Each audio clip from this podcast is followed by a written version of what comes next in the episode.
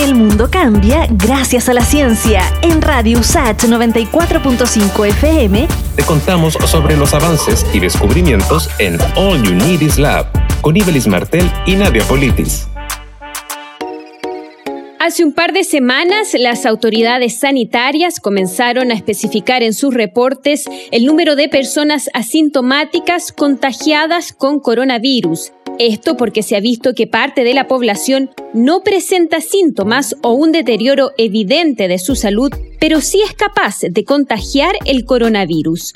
El virólogo Eugenio Spencer, exdirector del Centro de Biotecnología Acuícola de la USACH, detalla que todo se complica cuando el virus es capaz de entrar al organismo y apoderarse de las células del sistema respiratorio. El virus tiene proteínas que toman control de la célula y la célula empieza a trabajar para replicar el virus. Y por eso que al final la célula ha hecho tantos virus que la célula se muere. Y se muere por dos motivos, o porque colapsa o porque revienta de virus.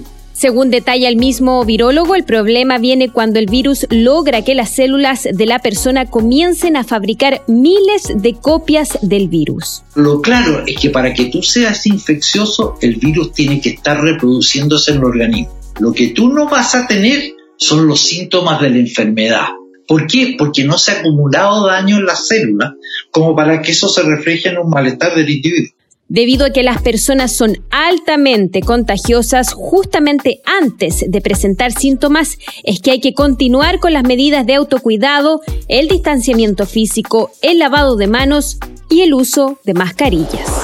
El mundo cambia gracias a la ciencia. Pronto volvemos con más noticias, descubrimientos y avances en All Unities Lab. En Radio USACH 94.5 FM con Ibelis Martel y Nadia Politis. Radio USACH, la radio de un mundo que cambia.